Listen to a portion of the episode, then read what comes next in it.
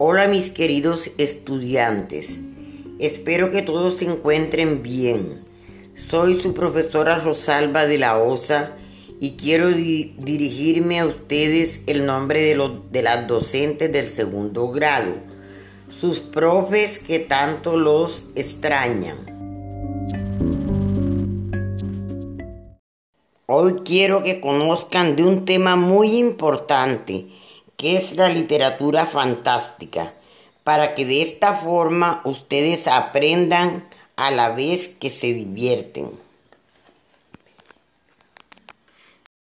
¿Ustedes creen que la ciencia ficción, la aventura, el terror y la magia solo están en las películas? Mm, ¿Qué creen? Pues no. En la literatura encontramos todo esto.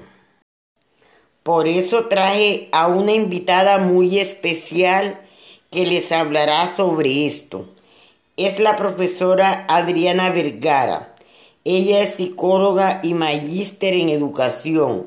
Le gusta mucho compartir con los niños y las niñas. Hola, profe, ¿cómo estás? Hola, ¿cómo están todos? Espero que juiciosos, quedándose en casa, lavándose sus manos y usando el tapaboca. Qué bueno poder enviarles este mensaje a todos.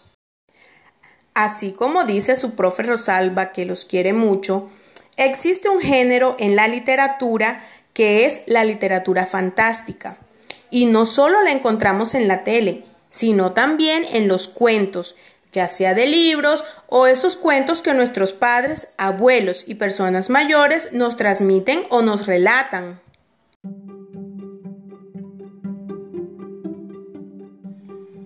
Por ejemplo, ¿sabías que La Llorona es un cuento de la literatura fantástica? Lo que se dice es fantasía, pone misterio y algo de temor al relato.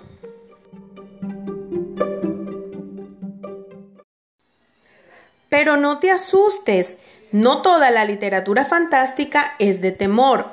Hay otros cuentos como los de hadas, príncipes e incluso de piratas que nos enseñan cosas fabulosas a la vez que nos divierten. Cuando te estén contando este tipo de historias, imagínate cómo serán los espacios. Será de día, será de noche, llueve, hace frío, hace calor. También cómo serán los personajes, cómo estarán vestidos e incluso los lugares. Tú también puedes crear tu historia fantástica y contarla a tu familia. Queridos niños y niñas, espero que hayan aprendido mucho.